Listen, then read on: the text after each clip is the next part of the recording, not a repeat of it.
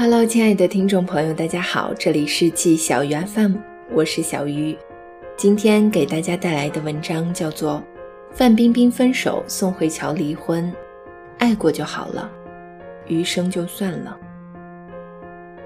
最近的微博真的是一波未平，一波又起，所有的爆炸性新闻仿佛都在这几天一口气攒齐了。本来还沉浸在张若昀和唐艺昕欢天喜地的结婚氛围里，宋仲基和宋慧乔的一纸离婚声明颤动了整个微博。刚从他们离婚的消息里缓过劲来，李晨和范冰冰又暗戳戳地发了分手声明。声明刚发出来没多久，微博就瘫痪了。我看着他们两个略带文艺的分手词，觉得遗憾，也觉得悲凉。想当初，二零一五年他们刚宣布在一起的时候，昭告天下的我们甜化了多少人的心？毕竟，所有爱情最好的开始就是我和你有机会变成我们。但爱情最残酷的结局是在肝胆相照之后，在惊涛骇浪之后，我们不得不摊开双手，将你归还于人海之中。我们不再是我们，又重新变成了独立的我和你。但真正爱过的人怎么会忘记呢？正如范冰冰和李晨说的：“我们不再是我们，我们依然是我们。”短短十几个字，将成年人的体面表现得淋漓尽致。我爱过你，所以即使我不能以恋人的身份站在你身旁，我依旧对你饱含情意。你落难了，我会帮你过得好，我也真心诚意的祝福。不是恋人的我们。依旧是情人，正因为我们见过太多恋人分手时的剑拔弩张，所以才觉得所有和和气气的分开最是圆满。直到现在，我依然能想起范冰冰和李晨在一起的甜蜜瞬间。为了给李晨的电影宣传，她现身他的发布会现场，喝掉一整杯红酒。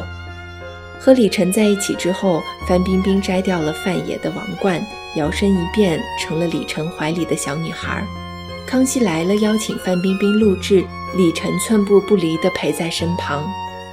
当初的爱都是真的，怎么能说忘就忘呢？那些掏空心思去珍惜的人，可是真真切切存在过的呀。所以这样的感情在分开之后，又怎么舍得相互谩骂和指责呢？王菲和李亚鹏，无论是离婚时还是离婚后，都表现出了最高级别的风度和体面。即使是风飞世纪复合掀起了狂风骤雨，但李亚鹏仍然大方地发微博说：“孩儿他娘祝福你，加油。”姜文和刘晓庆曾经有一段长达八年的感情，虽然最后分手，但彼此都是对方世界里最美好的回忆。当初姜文事业受阻，刘晓庆尽心尽力帮他渡过难关。后来刘晓庆入狱，姜文第一时间赶到他的家里安慰他的家人。那时有太多人质疑他，但姜文说：“这个时候我不帮他，还有谁能帮他呢？”刘晓庆做错了事，所有人都唯恐避之不及，姜文又怎能不明白这个道理？但那是他曾经爱过的女人。所以无论如何，他也要伸出援手，解救她于水火之中。爱的时候真心实意，那么分开的时候也别互相伤害。爱情这东西，所有选择都是你们共同完成的，所以如今这不欢而散的结局，怨不得谁。这边李晨、范冰冰的分手声明，侠肝义胆，情义十足。可宋仲基和宋慧乔的离婚大戏。看起来又倍感唏嘘。宋仲基发声明说：“为了和宋慧乔离婚，我进行了调解，以后我将摆脱现在的伤痛，以演员的身份全力投入到作品活动中。”而且，据韩国法律界人士爆料说，宋仲基是在向法院提交离婚调停申请后，主动向媒体曝光了他们离婚的事。律师说，明星在离婚调停刚开始的阶段就公布离婚是非常少见的事情。我看到这条新闻的时候有点震惊。我们无法推测他们离婚的原因，但是总有一种宋仲基着急撇清关系的感觉。当然，如果宋仲基真的是受害者，他有权利利用这种方式让对方为自己犯的错误买单。可是先发制人，占据舆论制高点，怎么看怎么令人难过。毕竟当初相爱的画面在婚礼上甜到爆表的曾经，还历历在目啊。我们都不能活在过去，但是又怎么能够真的忘记过去呢？我们不想看到任何恋人撕逼，无论以怎样的方式结束，都希望能笑着祝福彼此的。和平分开，大方祝福，日后想起来的时候，仍会庆幸曾爱过那么好的一个人，多难得啊！我们当初在一起，信誓旦旦昭告天下的时候，是因为我们深爱着彼此。我们如今淡定冷漠，松开对方手的时候，是因为我们真的不爱了。但不爱者，真的无罪。人生这么短暂，能够相互携手走过一段，已是上天赐予的福气。最后无缘相伴始终，也许是老天故意作祟。但相比较分开时的计较，坦荡荡相忘于江湖，更觉得酣畅淋漓。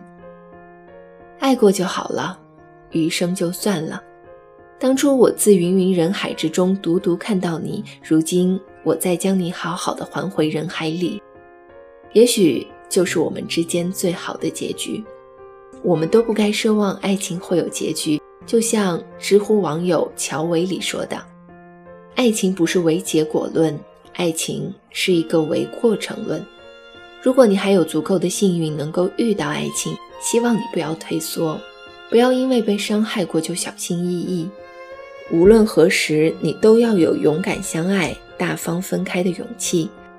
相爱时的赤诚，分开时的体面，就是我们面对爱情最好的注解。